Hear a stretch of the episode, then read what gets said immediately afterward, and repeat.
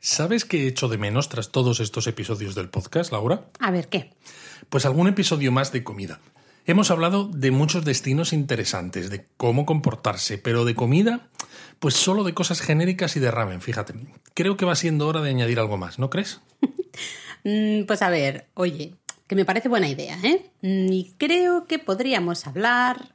A ver, déjame pensar. ¿Qué te parece hablar del donburi? Que es un plato muy típico que se encuentra por todo el país, ¿no? Está por todas partes y encima es barato y muy variado. Pues me parece una idea fantástica, así que preparaos para apuntar ideas, tomad lápiz y papel y comed algo, porque os va a entrar hambre. ¡Empezamos!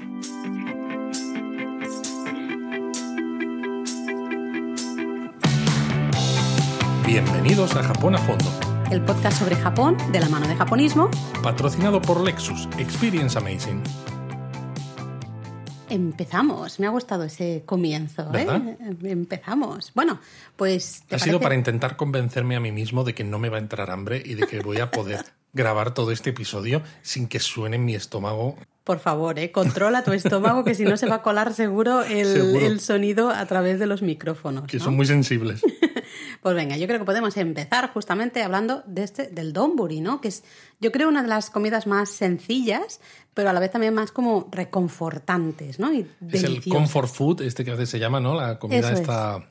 El comfort food, tan eso que se usa tanto, ¿no? En Estados Unidos especialmente o en entornos así ingleses, es eso, ¿no? Esa comida a veces que no hace falta que sea súper elaborada ni increíble, ¿no? Tenemos, claro, hemos hablado de la comida kaiseki, maravillosa, pero esto no tiene absolutamente nada que ver, pero a veces es igual de, bueno, no sé, de apetitoso, ¿no? Y sobre todo además que se siente muy japonés también, ¿no? Aunque las eh, lo iremos viendo, pero las influencias son muy diversas. Pero Mm. sin embargo es eso, te comes un donburi del tipo que sea y es como, qué bien, ¿no? Estoy en Japón.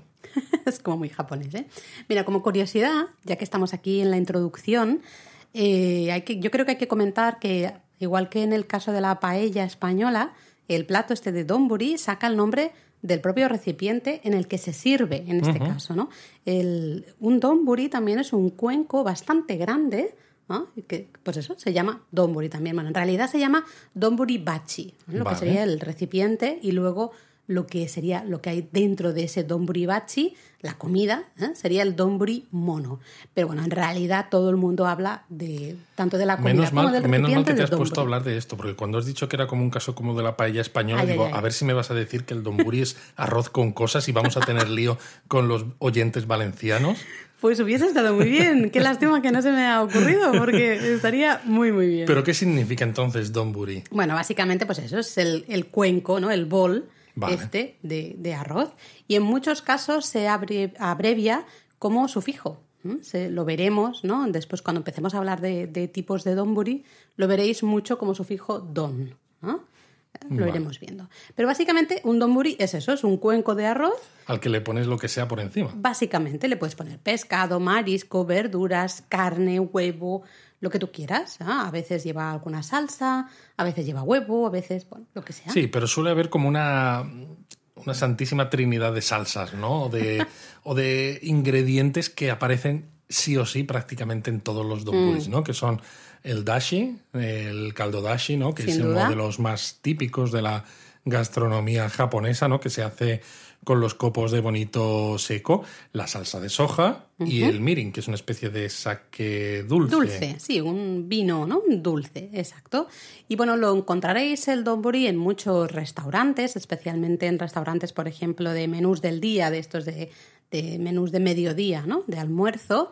Y se suele servir ¿no? en un set con la sopa de miso, unos encurtidos, ¿no? Más o menos. Bueno, aquí lo curioso, lo que yo creo, habría que decir que hay cadenas de restaurantes especializadas en diferentes tipos de donburi, pero que también, al ser un plato muy popular, eh, el donburi en general me refiero, Sí, ¿eh? no un donburi no en concreto. concreto. Al ser algo muy popular en la gastronomía japonesa, que es fácil de hacer, se encuentra también en muchos restaurantes repartidos por, por todo el país, ¿no? Restaurantes a veces que no tienen una especialidad concreta, sino Exacto. que sirven platos un poco, pues, de, de batalla, ¿no? Del Sí, día a día. de- Ahí voy, ¿no? No- Especialmente eso al mediodía y puede ser restaurantes en sitios eh, especialmente turísticos, por ejemplo, ¿no? Que tienen una carta relativamente variada eh, lleno. Pueden tener tempura, pueden tener pues varios tipos de donburi diferente, ¿no? Pueden tener algo de, hasta a veces algo de sashimi, depende, ¿no? Del, del sitio.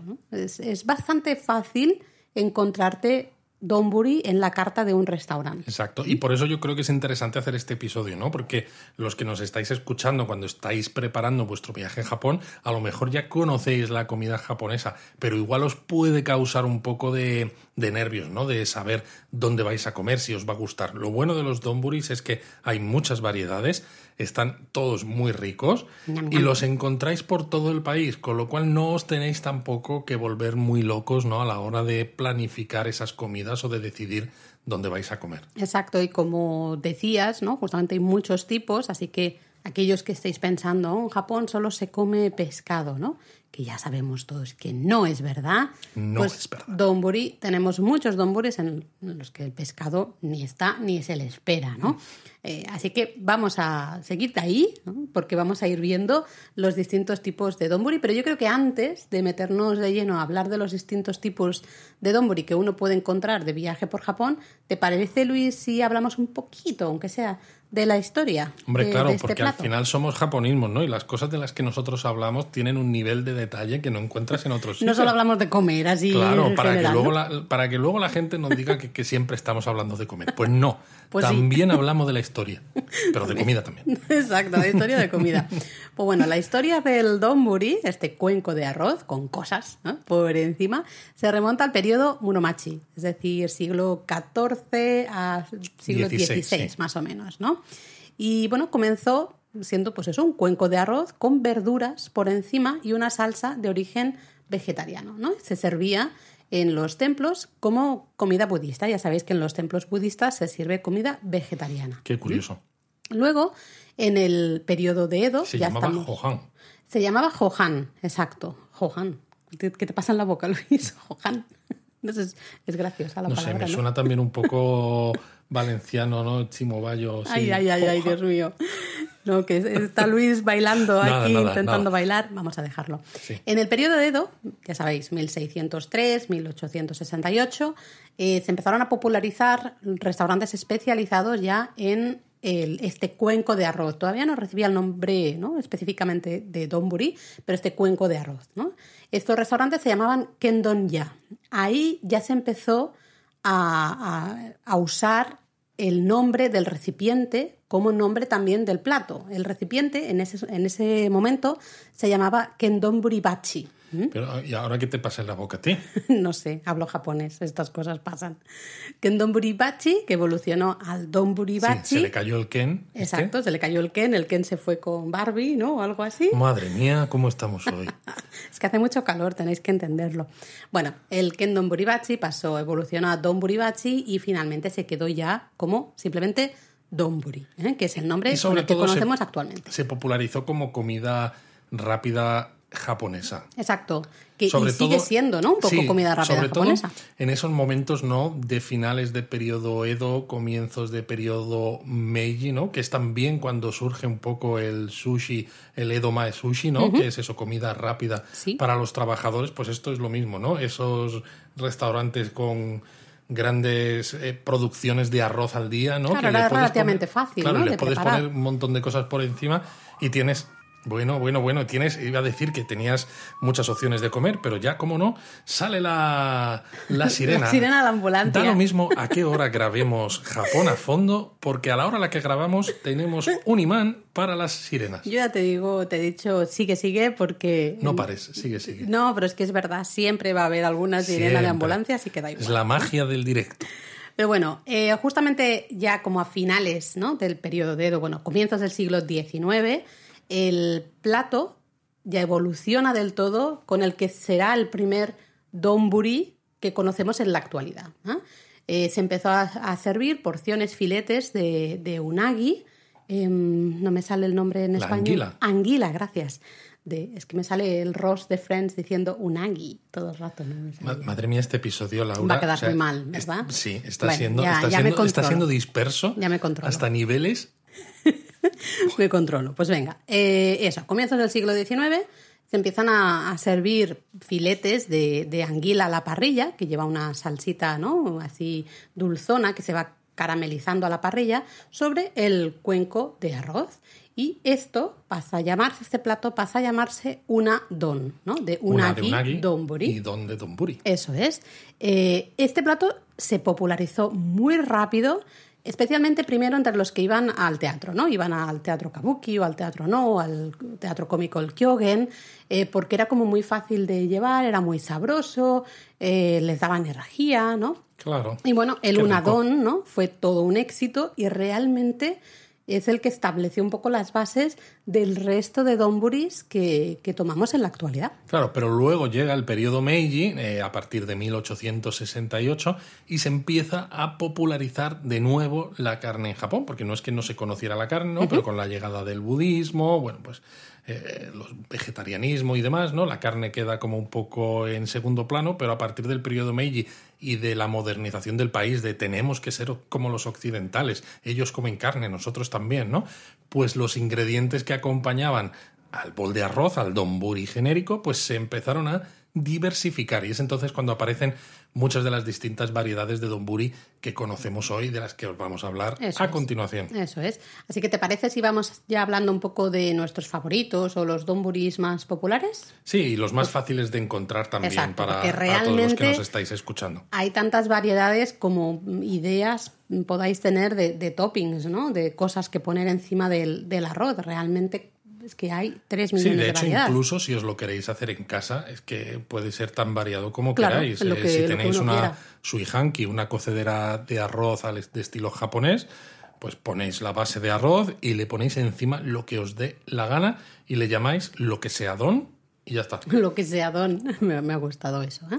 Bueno, pues yo creo que tenemos que empezar sí o sí a hablar justamente del que estábamos hablando antes, ¿no? Del unadón eh, pero entonces no, no, empezamos a hablar si ya estábamos hablando antes. Pero empezamos a hablar de las variedades, de ah, las distintas variedades. Antes estábamos en la historia del ah. y ahora vamos a ir a las variedades. Muy bien. Pero realmente por ser el, un poco el padre ¿no? de, de, todos los donburis, el primer donburi tal como lo conocemos en la actualidad, ese unadón, ¿no? ese unagi donburi, ese cuenco de arroz con anguila eh, a la parrilla. ¿no? Es una anguila que se llama... Salsa kabayaki. Exacto, kabayaki. ¿ah? Eh, es un estilo de cocción al final, ¿no? Porque se, se, pinta la anguila con una salsa, ¿no? Dulzona a base de, de, soja. Te encanta decirlo de salsa dulzona. Es que es dulzona, Luis. ¿Qué quieres que le haga? Es dulzona. Entonces, digo dulzona. La salsa se carameliza, ¿no? Justo al ponerla en la parrilla de, de carbón. Y lo curioso es que en Kanto y en Kansai se prepara un poquito diferente. En Kanto, Kanto es la región donde se encuentra la capital, Tokio, por si alguno está despistado. Eso es. y Kansai es donde está Kioto, Osaka, Kobe, etc. Entonces, en Kanto, la anguila primero se prepara, se hace al vapor antes de ponerla al grill, ¿no? donde ya se pinta con la salsa y, demás. ¿no? Esto hace que lo que es la carne ¿no? de la anguila quede como más tierna. En cambio, en Kansai se pone al grill directamente, no se cocina al, vapor antes, ¿no? Así que si estáis en Japón, vais a Japón, podéis probar. Pero es curioso porque yo creo que hemos probado anguila en restaurantes de sushi que estaba preparada al estilo de Kansai, pero en Tokio. Bueno, claro, puede ser, va a depender del estilo de kabayaki, ¿no? Que se haga, pero en, en restaurantes de anguila que hay muchísimos restaurantes de anguila en Tokio o luego en Osaka, por ejemplo, o en Kioto, probadla y así podéis comparar un poco cuál es la que os gusta más.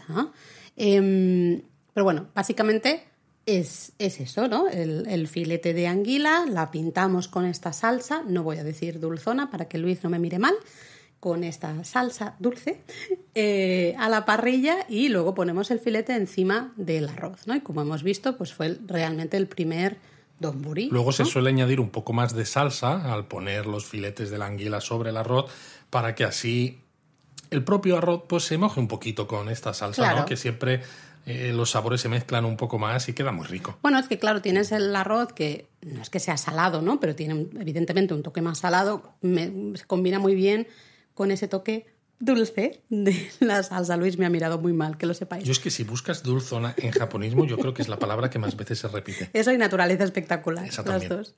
Bueno, hay un plato muy parecido que se llama unaju. eh, que realmente no es un donburi, es muy parecido a una don. ¿ah? Eh, también, de nuevo, son esos filetes de anguila kabayaki encima de una cama de arroz, pero que en vez de servirse en ese cuenco, en ese donburi, se sirven las eh, tradicionales cajas lacadas que se llaman yubako. De ahí que Oh. este plato sea un ayu. Es decir, esto lo vais a encontrar en muchos restaurantes. Veréis que en vez de servirlo en cuenco, os lo sirven como en una caja lacada o de un poco estilo un poco más exclusivo. ¿no? Sí, que queda, queda muy bonito y, y muy top. Sí. Y luego otro plato parecido es el hitsumabushi, que es típico de Nagoya, bueno, de la De zona toda la de Aichi. de, de Aichi. Sí, exacto, ¿no? Eh, y es a simple vista, ¿no? Es igual que el unadón, pero se come un poco diferente. Lo que hay que hacer normalmente es que eh, tienes que dividir ¿no? las porciones del, del cuenco de... Bueno, ya suele venir cortado, ¿no? Suele venir, sí, suele venir la ya medio dividido. en pequeños trocitos. Exacto, y entonces es normal, pues, en una primera porción, ¿no? Comer, eh, eh, comer primero solo el unagi, luego otra mezclarlo con cebolleta o con wasabi, otra porción mezclarla con té Otra o con caldo del arroz, del arroz, con caldo dashi, ¿no? Y otra porción normalmente se sirve como en cuatro porciones o se divide en cuatro porciones diferentes y la última es como repite la, la opción que te haya gustado más. Oye, ¿no? pues qué curioso esto. Sí, es una así diferente, una manera diferente de, de comer lo que sería el unadón normal, ¿no? Pero bueno, pues poder combinarlo con cebolleta, con wasabi, con, con té, dashi, ¿no? Para hacer un poco más un- una sopa, digamos, ¿no? De, de arroz. Y bueno, hay que decir que la anguila es muy popular en Japón actualmente. Muchísimo. Pero que no siempre lo fue, ¿verdad? Exacto, de hecho, eh, hay un, un día a mediados de verano, realmente es el día del buey de mediados de verano, pensando en el, en el calendario chino, ¿no? De, eh, por eso va cambiando un poco cada año, que es el día de la anguila, ¿no? el, día en el que se recomienda comer anguila, y es porque, bueno, en teoría, si tú le preguntas a un japonés, se va a decir que es porque la anguila es perfecta para combatir el cansancio, ¿no? la fatiga que se asocian al verano japonés, que ya sabéis que es muy caluroso y muy húmedo, ¿no? Y en, re- en realidad la tradición de comer unagi el día del buey de mediados de verano eh, se remonta al periodo Edo. ¿no? Eh, en ese momento, en el periodo Edo, se creía que comer comidas que comenzaran con la letra U era bueno para el cuerpo y para luchar contra el calor y la humedad. Es curioso, ¿no? Cómo ciertas tradiciones que si lo piensas detenidamente no tienen ningún reflejo en nada científico, se siguen manteniendo y ya da lo mismo de por qué se hicieran Sí. originalmente, ¿no? El caso es que mediados de verano hay que comer anguila. Sí, el día de la anguila. De- realmente la historia es que había un restaurante que, que no es. conseguía vender ¿no? anguila en verano y bueno, comenzó a publicitarlo un poco haciendo hincapié en que esa U del unagi, ¿no? de la anguila, pues era muy bueno para hacer frente al cansancio y la fatiga del verano japonés. Y eso, pues... Creo pum, que, pum, sí, pum, que fue una de las campañas de publicidad más exitosas Totalmente. de Japón. Bueno, o no lo sé, porque claro, este restaurante lo que quería era vender él la anguila y lo que consiguió al final es que todos los restaurantes vendieran anguila. Sí, porque- pero bueno, él, él vendió también. Sí, ¿eh? sí, Seguro. pero es que además eso, ¿no? Pues hemos pasado este día por Japón en varias ocasiones Mm. Sí. y es que es una locura. Sí, o sea, la anguila está por todos los lados. Hasta en los supermercados hay grandes ofertas en las que te venden los filetes de anguila kabayaki, tú lo puedes comprar y simplemente ya preparar lo que es el arroz básicamente en, en casa, ¿no? A ver, lo cierto es que la anguila se supone que es muy buena para la salud, ¿no? Especialmente en verano, eh, nos da mucha energía y no sé si os pasa, es bastante habitual que a veces en verano pues uno no tiene tanto hambre o no, no siente que tenga tanto hambre, ¿no? El, tanta hambre, perdón, eh, que hace mucho calor, estás como un poco más así, ¿no? Tienes un poco más de, sí, de bajón. Entonces dice que, claro, la anguila es buena porque te da mucha energía, ¿no? Qué bueno. Así que, bueno, si te fuerzas, entre comillas, a, a comerla, pues te va a sentar bien. ¿Y dónde se come? O sea, Bueno, evidentemente. hay ¿no? El unadón lo puedes comer por todo Japón, ¿no? Pero ¿dónde puedes comer platos con anguila? Hay muchísimos restaurantes pequeños en barrios especializados en, en platos ¿no? de, de anguila, pero vamos a recomendar algunos en Tokio y algunos en Kioto para que los podáis apuntar. Eso, lápiz y papel, ¿eh? Por ejemplo, tenemos el restaurante Yubako en Asakusa, que se dice que es el primer restaurante en servir el unaju, ¿no? Lo que os decíamos, el, el, la caja de arroz con esos filetes por encima, que quedaba como más elegante. Es como el donburi, pero para, para, gente con dinero, vamos. Para pijos, sí, ¿no? Eh, luego tenemos el Nadaiwa en Azabu, la zona de, la zona de Azabu Yuban, eh, y también el restaurante Ishibashi en la zona de Edogawabashi, que ambos tienen una estrella Michelin ¿eh? y están Tela, ¿eh? especializados en eh, anguila, en unagi. ¿eh? Qué barbaridad. Y luego en Kioto recomendamos Kaneyo, que está en el centro de Kioto, y Unagi Hirokawa, que está en la zona de Arashiyama y también tiene una estrella Michelin. No me extraña que haya restaurantes en Japón especializados en anguila con estrella Michelin, teniendo en cuenta la relación que tiene Japón ¿no? con, con, este, con este pescado ¿no? y cómo se popularizó ¿no? en aquellos momentos cuando este restaurante no quería vender. Claro, al final se ha convertido en algo tan popular que, que está extendido a absolutamente todo el mundo que claro, pues surgen restaurantes que, que, dicen yo quiero hacer esto a un nivel todavía mayor. Claro, la técnica, ¿no? De, de encontrar primero la receta perfecta de salsa. Bueno, es que, combine, eso ¿no? es un secreto. Claro, es, un, es uno de los uh, mayores puntos del plato. Evidentemente, trabajar Cada con chef la anguila de. Tiene su propia salsa y no comparte la receta con nadie. Evidente. Luego también, claro, anguila, pues que sea de la mayor calidad, ¿no? Y él también bien fileteada, cómo se filetea. Luego también el propio carbón de la parrilla, eh, que tenga justo el. Que en muchos punto casos de... en las anguilas se compran cuando son angulas pequeñas en España. Uh -huh. Por eso también han crecido mucho el precio de la angula en España, porque se llevan cuando son crías, ¿no? Y se, se dejan crecer en, en Japón. En fin, que es, uh, hay mucho trabajo también detrás, entonces podéis encontrar una, una don o una yu eh, en restaurantes de, de, barrio muy decentes, de relativamente buen precio y buen sabor, pero si queréis ¿no? algún sitio un poco más especial, lo, los que os hemos mencionado, sin duda. ¿no? ¿Seguimos vale. con otro, Luis? Vamos a por otro donburi. Vamos a uno de nuestros favoritos, sí. yo creo. ¿Te parece si hablamos del gyudon? Sí, hombre, claro, este está muy bueno. Gyudon viene de gyu, que significa ternera, y el don, ya lo sabemos ya, de donburi, ¿no? Es decir, es un cuenco de arroz que tiene ternera por encima. De hecho, ese gyu es el mismo gyu que el de wagyu. Exacto. ¿no? Esta carne de nivelazo que hay en Japón. Así bueno, que... es que wa es eh, japonés, ¿no? De origen claro. de Japón. Y sería gyu, wagyu, pues la ternera japonesa, ¿no?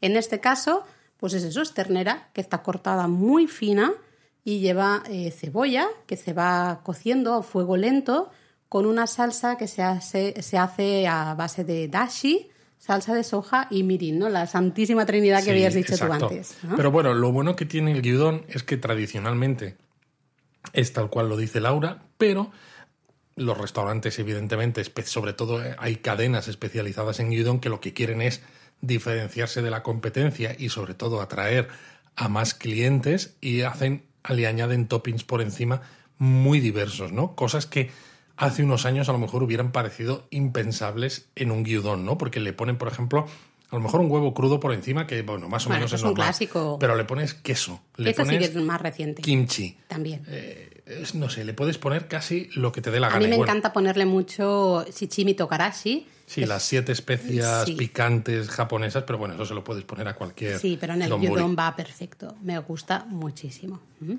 eh, realmente el gyudon, la, la, historia es, bueno, claro, ya lo veis, ¿no? Relativamente reciente. Primero porque lo que es la ternera, con la llegada al budismo del siglo VI, pues dejó de consumirse en Japón. Sí que se... Eh, a lo mejor se consumía carne ¿no? de, de, animales más pequeñitos, digamos, como podría ser el pollo, pero la ternera sí que dejó de consumirse. Luego, con la apertura del periodo, ¿no? La apertura de, de, Japón durante el periodo Meiji, como decías tú, Luis, pues empezó a popularizarse un poco la, la carne. En esa época se, era bastante popular un plato, o se hizo bastante popular un plato que se llamaba gyunabe, ¿vale? Que era una, un estofado de ternera con cebolla y miso, ¿no? especialmente eso a finales del siglo XIX. Sí, bueno, que es también el padre del sukiyaki. Exactamente, también ese, ¿no? derivó en el sukiyaki y cuando pasó a servirse directamente sobre el arroz, porque en el sukiyaki sabéis que tenéis el arroz, el cuenco de arroz como acompañamiento, digamos, Eso ¿no? Es. Tú vas comiendo la carne, las verduras que están en ese estofado, ¿no? En esa salsa eh, y luego vas comiendo el arroz, pero como que está por separado, ¿no? Entonces pasó a servirse, ¿no? Toda esa mezcla junto, ya directamente la carne y, la cebolla. Con un poquito de la salsa esa. Exacto, sobre esa cama de arroz y eso ya evolucionó en lo que conocemos actualmente como gyudon. Bueno, gyudon o a veces gyumeshi. Sí, también. De hecho, en, en algunas de las eh, cadenas de, de gyudon más populares eh, todavía se sigue llamando gyumeshi, ¿no? A pesar de que realmente es gyudon. Eh, en muchos casos el meshi hace referencia a la comida cuando la base principal es el arroz. ¿no? Exacto.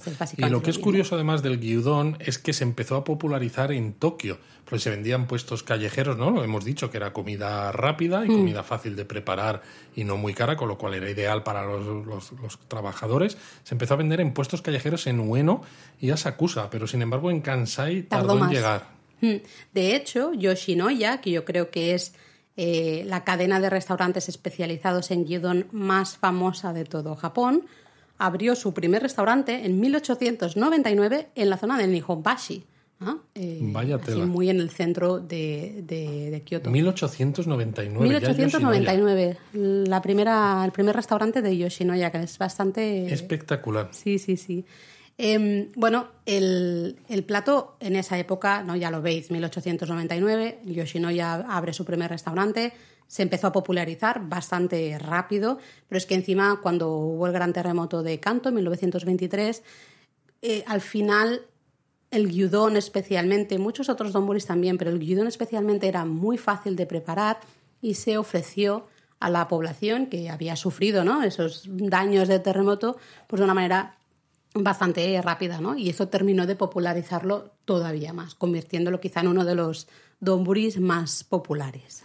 Existe una variación, eh, porque el, el, se hace con carne de ternera. Existe un donburi parecido, que es el butadón, ah, que se utiliza carne de cerdo en lugar de carne de ternera, pero luego es muy parecido, porque son filetes finitos, básicamente. con la cebollita, la salsa, etc.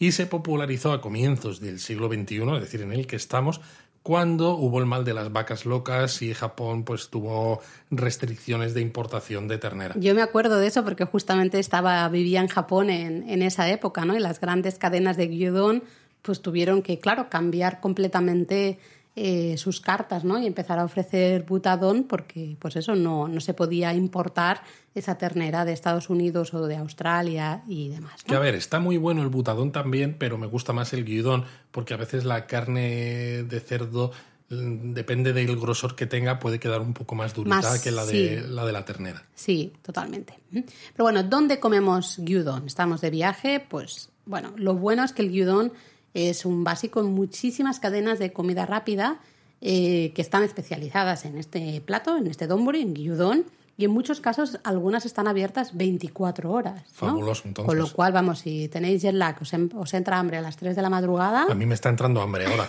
O sea, yo necesito una cadena de gyudon 24 horas y eh, worldwide.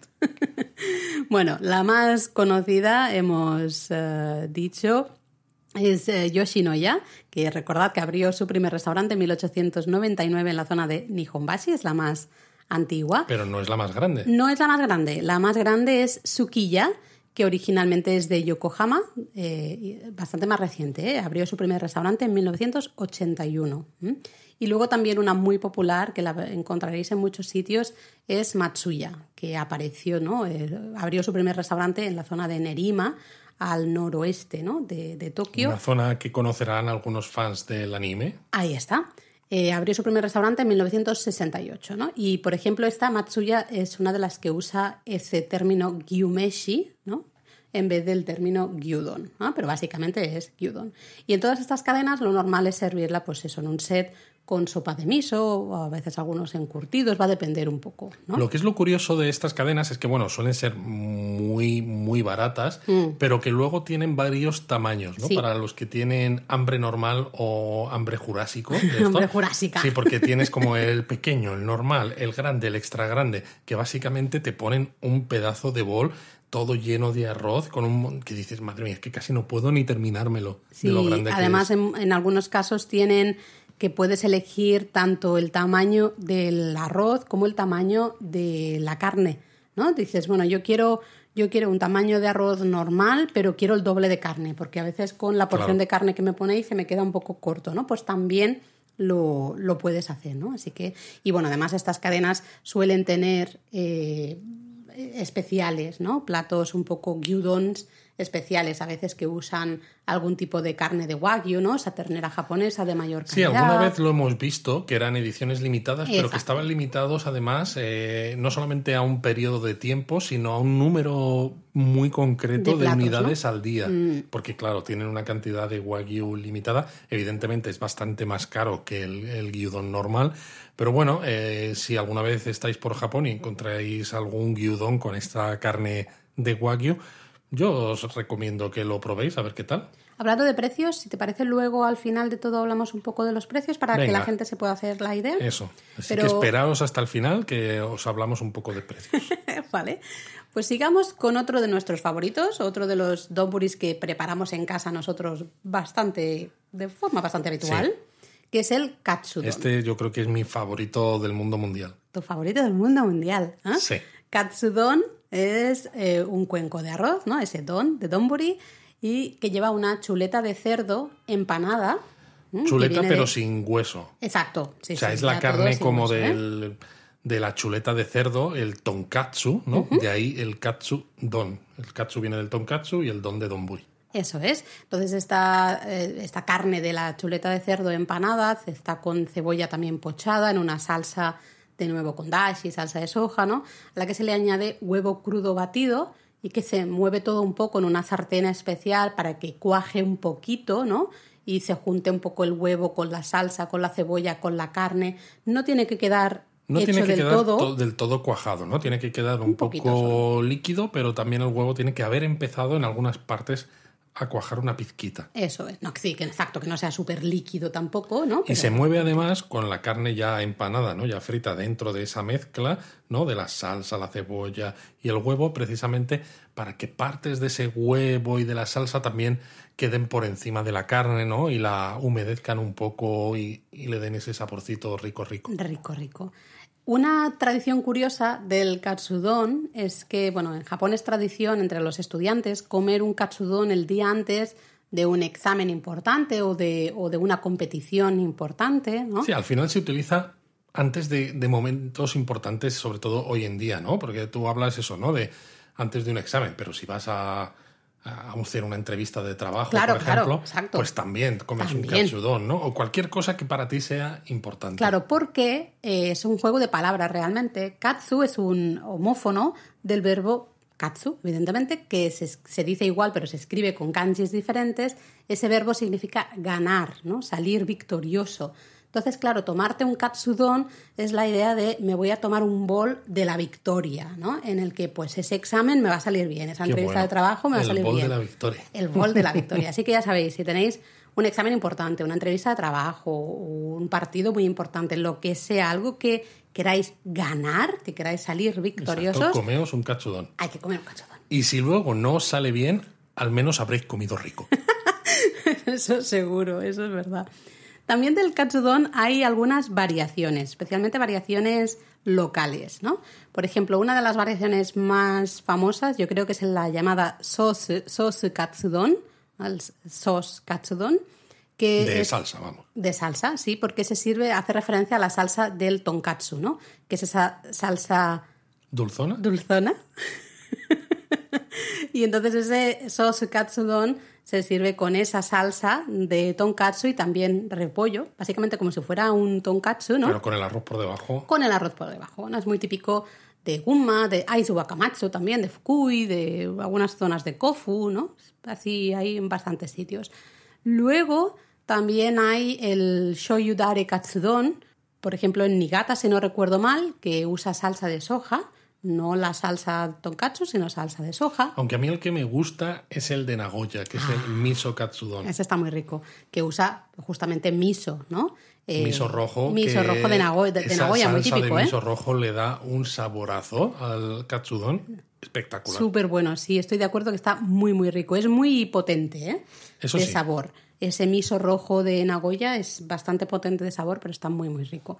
Luego también está el demi katsudon, que se sirve con una salsa demi glacé, de esas que tanto gustan a, los japoneses, ¿no? Sí, como las que hay en las hamburguesas japonesas, ¿no? Estas que van sin pan. Sí, y también en Okayama eh, hay algún shio katsudon, es decir, con sal, ¿no? en Mm, el curioso. que no se, se usa ninguna salsa, sino solo se le da el toquecito de, de sal, ¿no? ¿Y dónde podemos comer katsudon? Que me están dando hambre, Luis. Pues a mí muchísimo. Pues hay un restaurante en el distrito de Suginami, en Tokio, en la zona de Nishi Ogikubo, que se llama Sakamoto Ya, que es un restaurante familiar que abrió en 1923 y es súper famoso por su katsudon. Sí, de hecho suele haber colas. ¿eh? Siempre para la gente va a almorzar su katsudon, ¿eh? porque pues bueno sigue la receta familiar, la receta tradicional y supuestamente está súper rico, así Qué que rico. Sakamoto Ya. Pero si no llegáis a sacar... Mira, Luis está sacando el móvil y se lo está apuntando. Yo me voy a ¿eh? apuntar Ha el lo voy a Sakamoto apuntar Ya, en mi que no se me olvide. Eh, pero si no podéis eh, llegar a Sakamoto ya o hay mucha gente y no queréis esperar, lo que sea, hay muchísimas cadenas de comida rápida eh, especializadas en katsudon. Quizá una de las más conocidas es Katsuya. La vais a encontrar en absolutamente todas partes. La reconoceréis, veréis que solo tienen básicamente katsudon. ¿no? Y también el katsudon, lo que decíamos antes, también es muy popular encontrarlo en estos restaurantes en lugares turísticos y, y demás. Iba a decir esto, Ay, pero como, como no paras ni para respirar, Laura.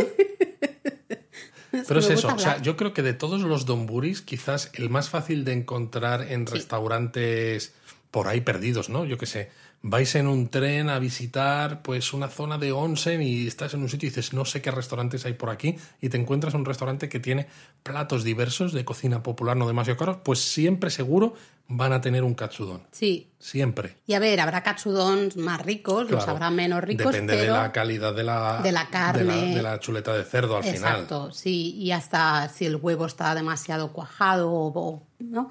Pero es bastante comfort food en el sentido de que Sí, la base totalmente. está bastante bien, ¿no? Hasta en los sitios donde a lo mejor no está tan, tan, tan rico, se disfruta. Sí, yo creo que sí. Venga, sigamos. Otro muy popular, especialmente entre los lectores de japonismo. Yo creo que es de los donburis que más gustan en general a muchos de nuestros lectores, así que ya nos contaréis. Oyakodon. Oyakodon, ¿ah? que este tiene un nombre muy divertido. Sí, porque básicamente significa cuenco de arroz, ¿no? El don, eh, del padre y el hijo. Porque es un cuenco de arroz con pollo ¿ah? y, y huevo, además de cebolla, ¿no? Pero claro, Pues claro, tienes el padre y el hijo. Claro, el pollo que y no el sabes qué vino primero, ¿no? si el, no el sabemos huevo o la gallina. quién es dice. quién, exactamente, no lo Pero sabemos. el caso es que están el padre y el hijo en el, en el, mismo, en el mismo bol.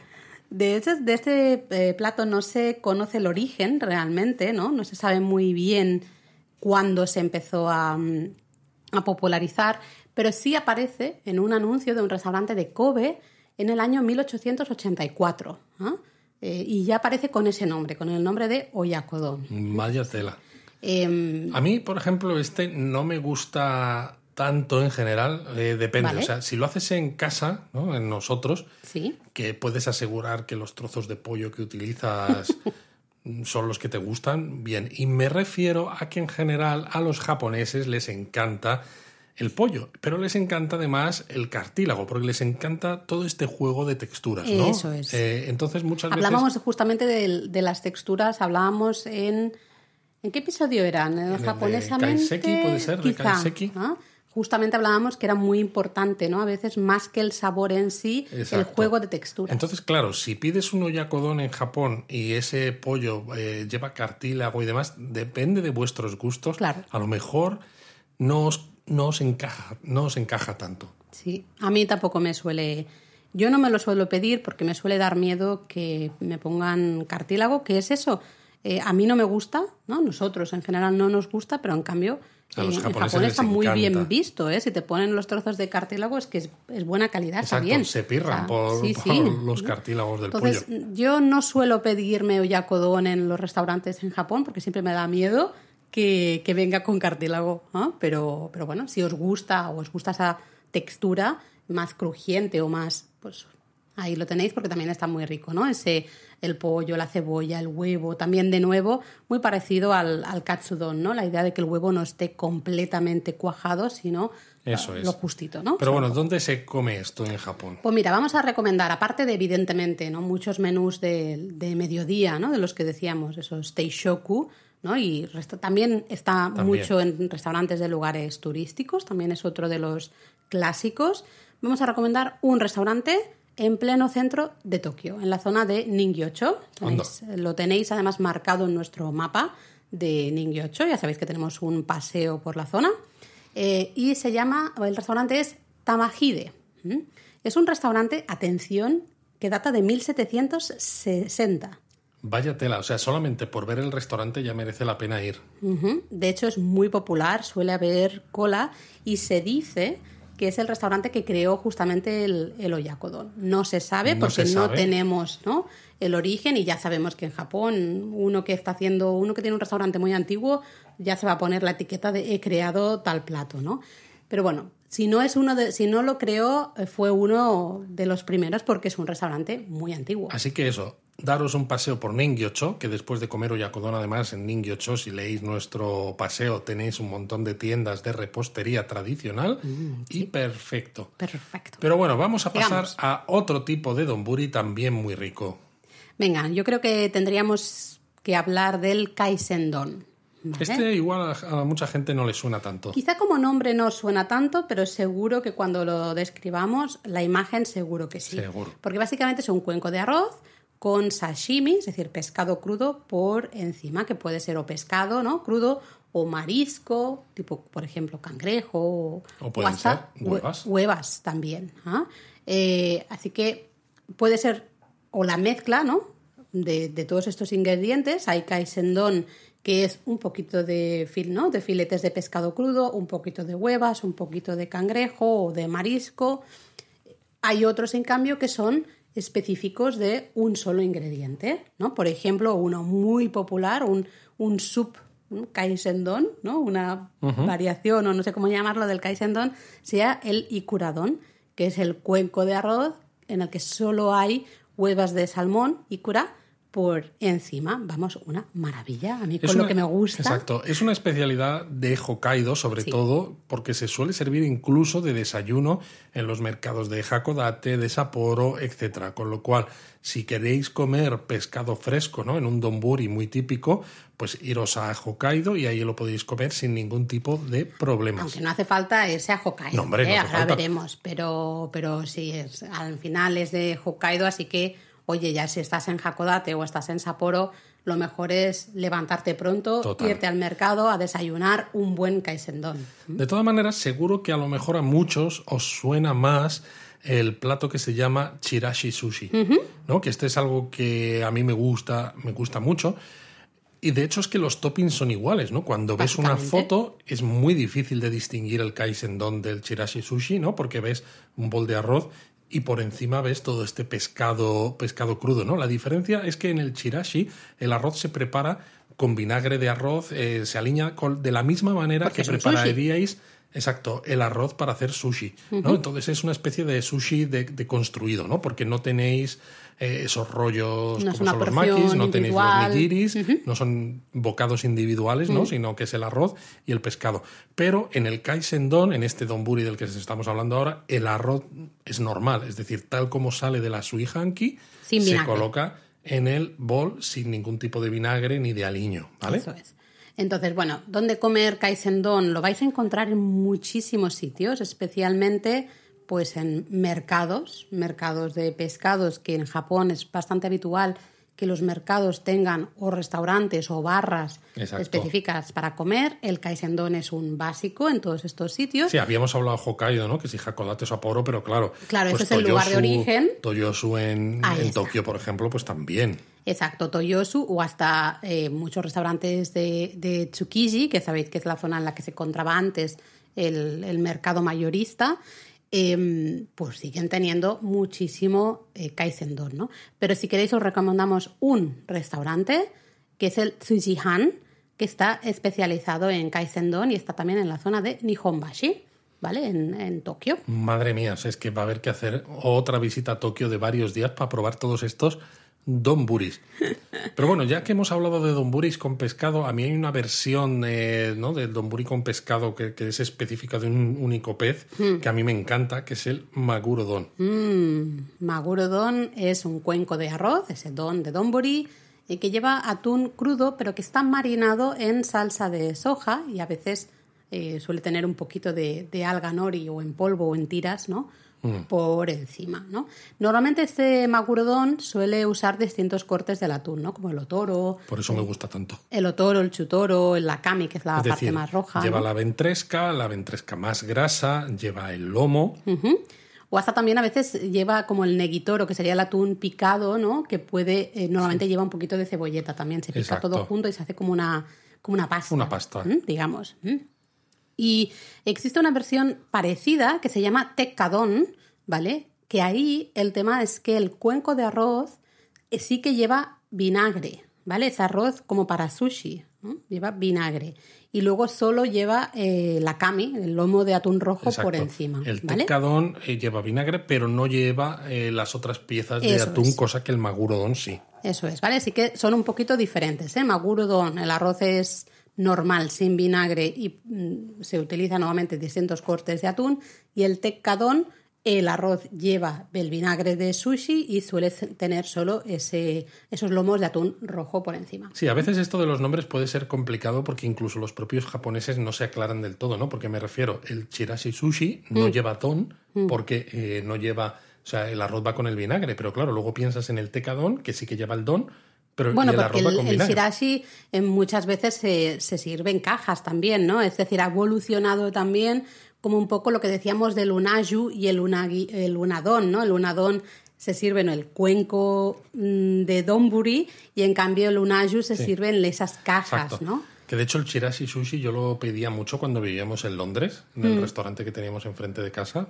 ¿Qué recuerdos? Sí, recuerdos. ¿ah? Bueno, ¿dónde comemos magurdón? ¿no? Pues bueno, evidentemente en, en muchísimos restaurantes de, de las zonas de... que De las están- lonjas de pescado. Exacto, las lonjas de pescado. En Tokio, pues eh, to- todos los que quedan en Tsukiji, en todos los de Toyosu, evidentemente ahí encontraréis, ¿no? O en Kikatsura. Bueno, yo creo que es interesante, ¿no? Kikatsura es uno de los segundos de la, segun- la segunda lonja de pescado más... eh, De atún. De atún, perdón, más famosa, ¿no? De, de todo Japón. Y Está. encima es un, es un punto de acceso fabuloso que recomendamos en japonismo para visitar Kumano Kodo. ¿no? Estas rutas de peregrinación por los tres santuarios de la zona de Kumano, pues Kikatsura os, os viene perfecto, aparte encima de que se come muy bien.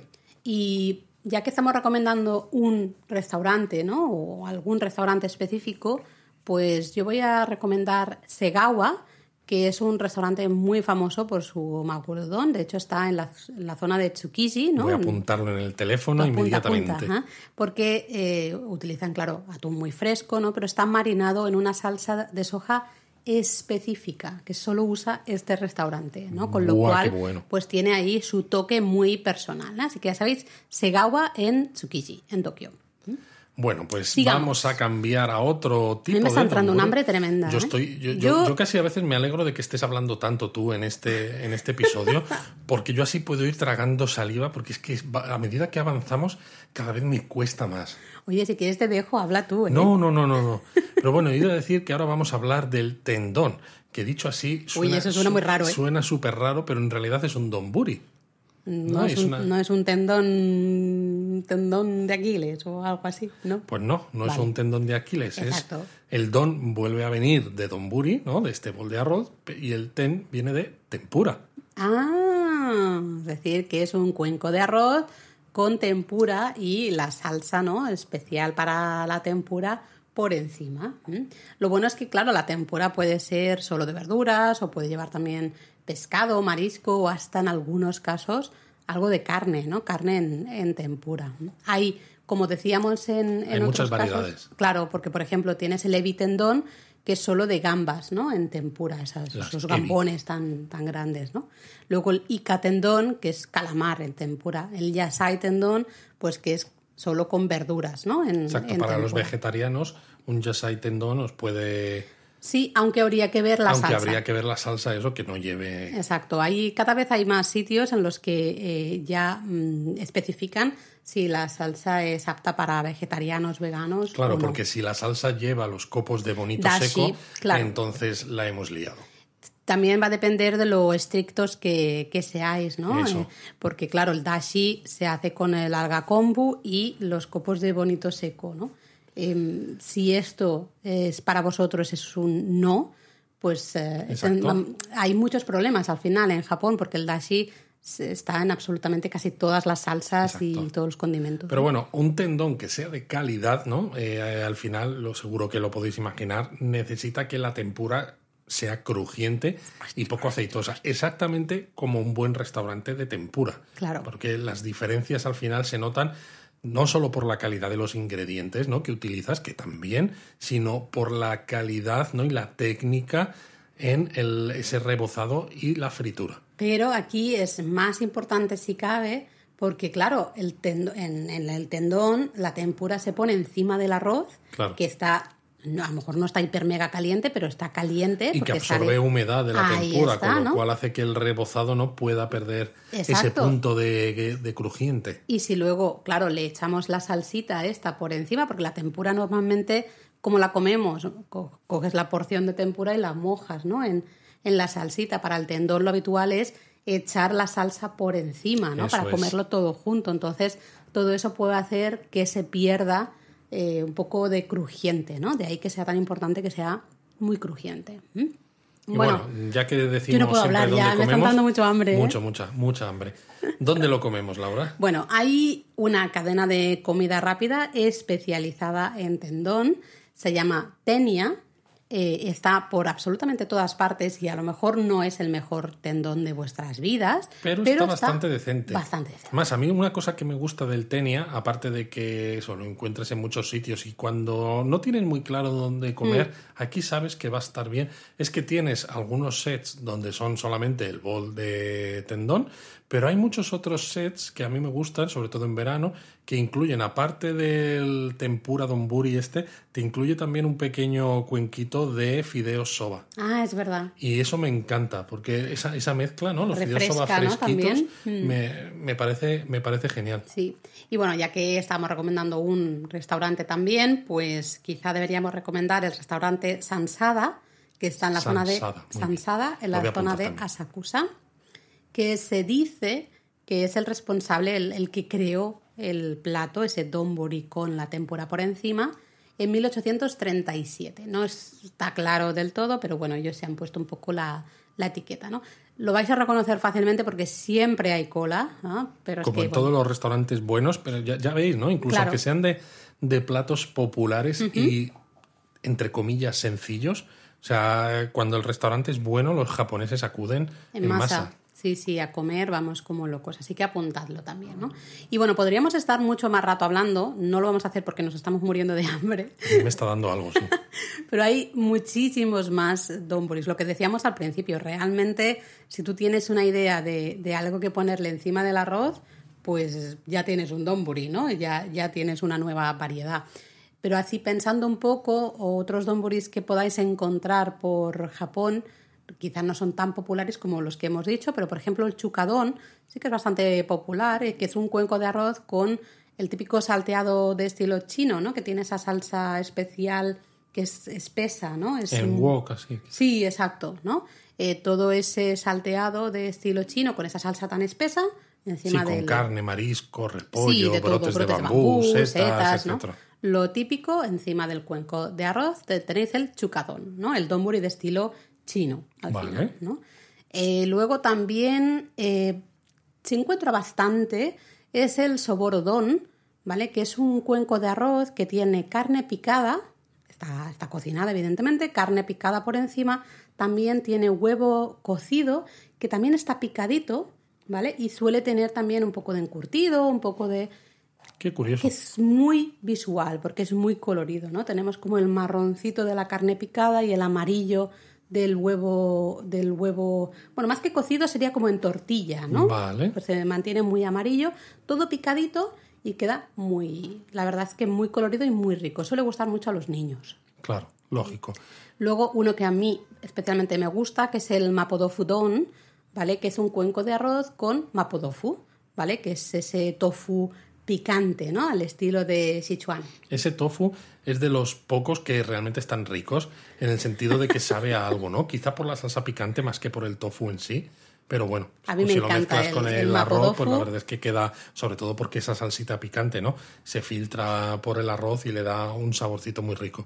Luego otro muy facilito de hacer, muy simplón, pero muy resultón, es el niratamadón, que básicamente es eso, un cuenco de arroz con huevo revuelto y cebollino por encima. Nada muy más. fácil y muy rico. Ya está. Y luego, si vais por la zona, sobre todo de la prefectura de Kanagawa, ¿no? Pues como por ejemplo las playas de Enoshima Ah, o Kamakura, sí, etcétera, sí. tenéis que probar sí o sí el shirasudon, que es un cuenco de arroz que tiene pequeñas sardinillas, pero muy, muy, muy pequeñas, eh, y, nada más, ¿no? Pero claro, son así tan pequeñitas, ¿no? Como frititas y tal, Mm. Que les dan ese punto ¿eh? crujientito, está muy, muy rico.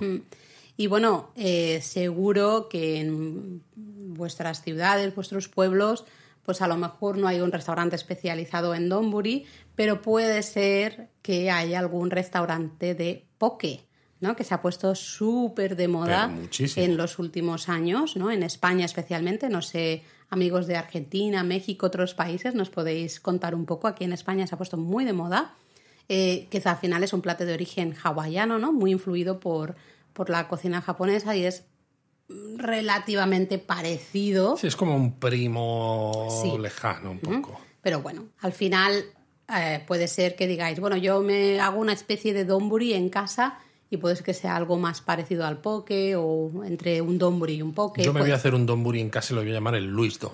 Luis Don, ¿y qué va a llevar el Luis Don? Pues va a llevar. mm, Eh, te pillaba ahí, ¿eh? Sí, va a llevar wagyu, yo creo.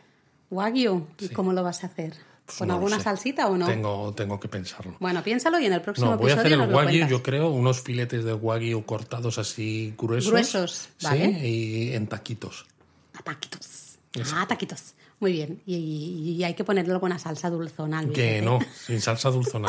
Hombre, Bueno, os decíamos antes, al comienzo, eh, justo hablábamos de precios, ¿no? Acordaros que os hablábamos que en, en muchos de estos restaurantes especializados, especialmente en gyudon, decíamos que tienen diferentes tamaños, ¿no? Hasta diferentes tamaños de arroz o diferentes tamaños de, de, eh, la ternera, ¿no?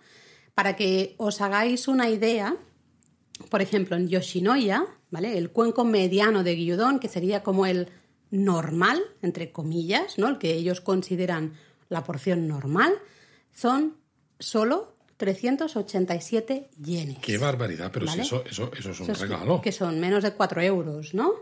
A ver, que los lo está Pues buscando. lo vamos a buscar. 387 yenes son 2,96 euros, euros. con el cambio del día de hoy. Em, si lo queréis grande, ¿no? el L que ponen ellos en la carta, son 187 yenes más. ¿no? Es decir, en vez de eh, pues 3 euros serían a lo mejor 5 euros, más o menos. Estoy haciendo así un poco. Lo queréis XL son 319 yenes más, es decir, como 3 euros más. ¿no? Si lo queréis XXL serían 418 yenes más. El caso al final es que incluso en el caso de que queráis comer mucho, en Es este tipo de cadenas pagáis menos de mil yenes por comeros un cuenco que os deja totalmente satisfechos. Y mil yenes en euros son unos siete euros y medio más o menos. Es decir, que cuando muchas veces decimos que en Japón se puede comer bien y abundante por no demasiado dinero, es que es, que es real. Sí, de hecho hasta el katsudon, que es un poco más caro que el gyudon, Sí. porque lleva, pues claro, esa carne, ¿no? De la Más chuleta gruesa. de cerdo más gruesa, el huevo y tal.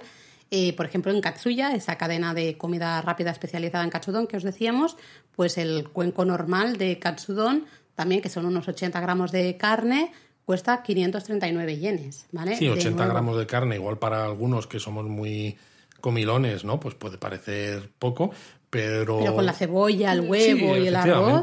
Es... Al final eso, tenéis que tener en cuenta que viene con una buena cantidad de arroz, ¿no? Dices, pues está bien. Sí, sí, sí. Así 539 que es 4 euros, eh, vamos, y comes muy, muy bien, ¿no? Entonces, de nuevo, no, a lo mejor en estos restaurantes de comida rápida no es para comer absolutamente todos los días, menos cuando uno está viviendo en Japón.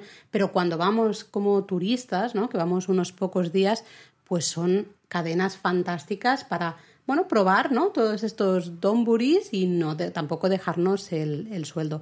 Y recordad eso, que muchos restaurantes también especializados en menús del día, bueno, lo que ellos llaman ese teishoku, ¿no? Los, eh, en inglés a veces lo ponen como set lunch, eh, o hasta también en algunos restaurantes familiares, también de estos que están abiertos especialmente al mediodía, restaurantes en zonas turísticas, pues eh, lo podéis encontrar. Y lo que ha dicho Luis, menos de mil yenes tenéis eh, puedes tener tu, tu katsudon o tu oyakodon o tu gyudon o lo que sea con a lo mejor tu sopa de miso y unos encurtidos, ¿no? Con lo cual tienes ahí un menú fantástico. Y una curiosidad, especialmente en estos restaurantes de comida rápida, ¿no? Que decíamos el Yoshinoya, el Katsuya, todos estos, es que normalmente veréis que hay máquinas de tickets en la entrada. No siempre, ¿eh? pero en muchos casos. Pero en muchos casos vais a ver que están las máquinas de tickets y antes de entrar y sentaros en el restaurante y como pedir ¿no? al camarero puede ser que tengáis que sacar el ticket. Son máquinas, son eh, bueno, pues muy, muy fáciles, ¿no? Porque suelen tener, Luis está haciendo así porque tiene calor. Tengo un calor inmenso. Ya, pero tengo que contarlo de las máquinas. Tienes, tienes. Luis. Em, pues eso, básicamente compráis el, ticket del set que queráis, eh, suele venir con fotos, si no tenéis que mirar un poquito lo que decíamos ya en, en otro episodio, mirar, mirar, el número que aparece en, en la carta y buscar lo mismo en la máquina de tickets, compráis el ticket y ya entráis dentro y, os van a servir la comida, ¿vale? Y bueno, Luis está ya, que dice Laura, el reloj. Sí. Cállate ya. Que te enrolla como las persianas y pues se nos van a ir todos los, oyentes. Yo me callo. Porque es que además nos quedamos sin tiempo para lo que viene ahora, porque claro, no hemos terminado el episodio. Japonismo Mini. Así que, pues llegamos a la sección de Japonismo Mini y hoy traemos unas cuantas cositas. Eh, una de ellas, pues tenemos que hablar sí o sí de los Juegos Olímpicos que están a puntito de empezar en Japón y desgraciadamente pues eh, ni en Tokio, ni en Chiba, ni en Saitama, ni en Kanagawa, ni en Fukushima van a tener público los, eh, los eventos deportivos que haya, porque hay nuevo estado de emergencia en Tokio y las prefecturas de alrededor pues dicen, pues bueno, nosotros vamos también a quitar el público por si acaso. En fin. Eh, Tremendo. pues te tengo que contar también sobre Sumo, pero que está siendo ahora mismo el torneo de Nagoya, que por fin se hace fuera de Tokio, ¿no? Porque con esto de la pandemia ha habido muchos torneos que en teoría deberían haberse hecho fuera de Tokio, que se hicieron en Tokio, y sobre todo porque eh, supone la vuelta de Hakujo, el luchador mongol ya nacionalizado japonés, que tiene más victorias, ¿no? que es el, más laureado de la historia, tras más de un año sin competir en un torneo completo por sus problemas físicos. ¿Y ha dicho algo Hakujo de si va a participar en la ceremonia de los Juegos Olímpicos o si va a hacer algo, o si se va a retirar pronto? ¿Sabemos algo? Pues no se sabe, pero Hakujo sí que ha dicho que quiere combatir en el Akibasho, que es el, el torneo de sumo de otoño para retirarse quizás en Tokio, ¿no? Que es como al final la capital del sumo en Japón.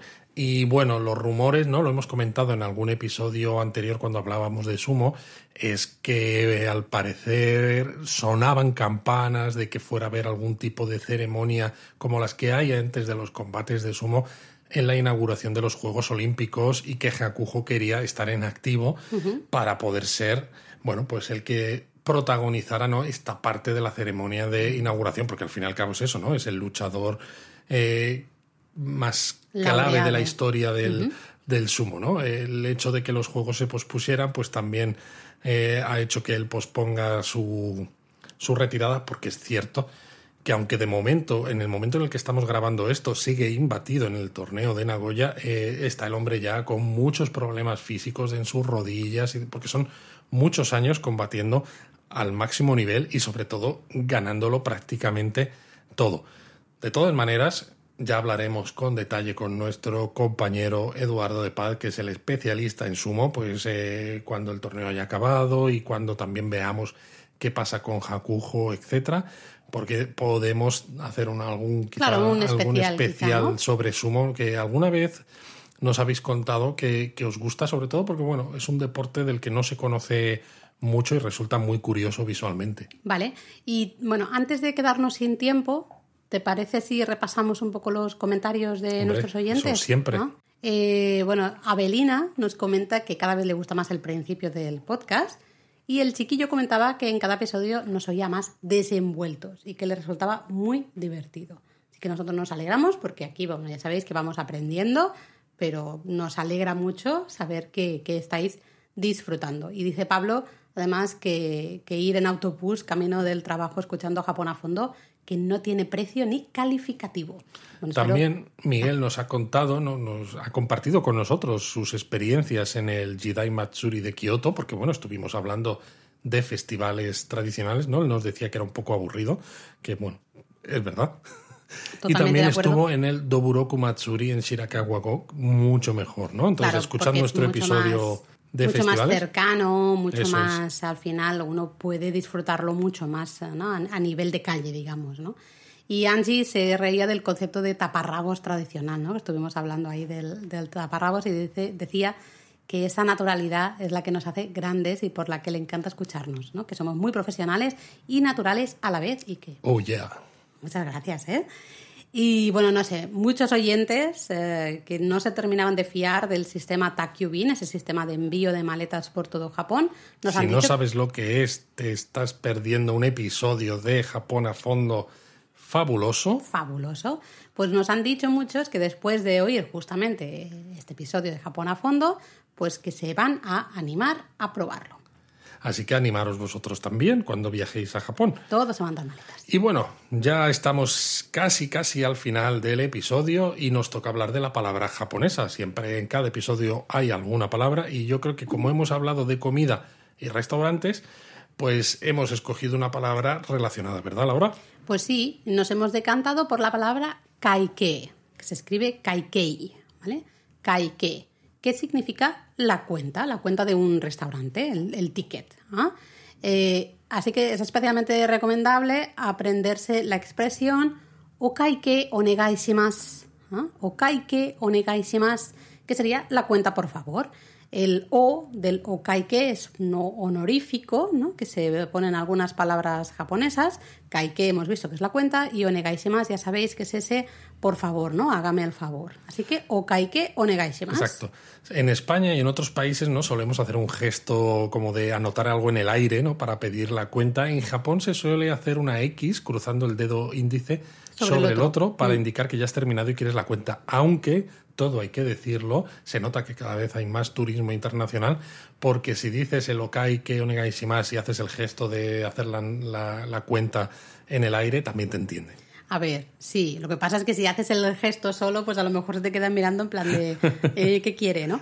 También es verdad que muchos restaurantes os van a dejar la, puerta, la cuenta perdón, encima de la mesa, ¿no? O a veces debajo, en compartimentos especiales. Es decir, tú pides, lo, ya lo anotan y dejan el papelito ¿no? de esa nota directamente encima de, de la mesa. Y cuando terminamos de comer, cogemos ese papelito y lo llevamos a la caja para pagar, ¿no? Es decir, que en muchos casos no vais a tener que pedir. Exacto, fijaos que eso, que vuestra mesa no tenga una cuenta ya guardada por algún lado en mm. este papelito, y si no la tiene, entonces utilizáis esta expresión que os ha enseñado Laure, lo kai que más, y pedís la cuenta. Kai que más. Ok. Y bueno, pues nada más, yo creo, ¿no? Hemos hablado de un montón de platos diferentes muy populares en Japón, súper fáciles de encontrar y baratitos además, así que recordad, apuntad los restaurantes favoritos en vuestro Google Maps, por ejemplo, y en cuanto se pueda ir a Japón, pues a comer. ¡Mátane!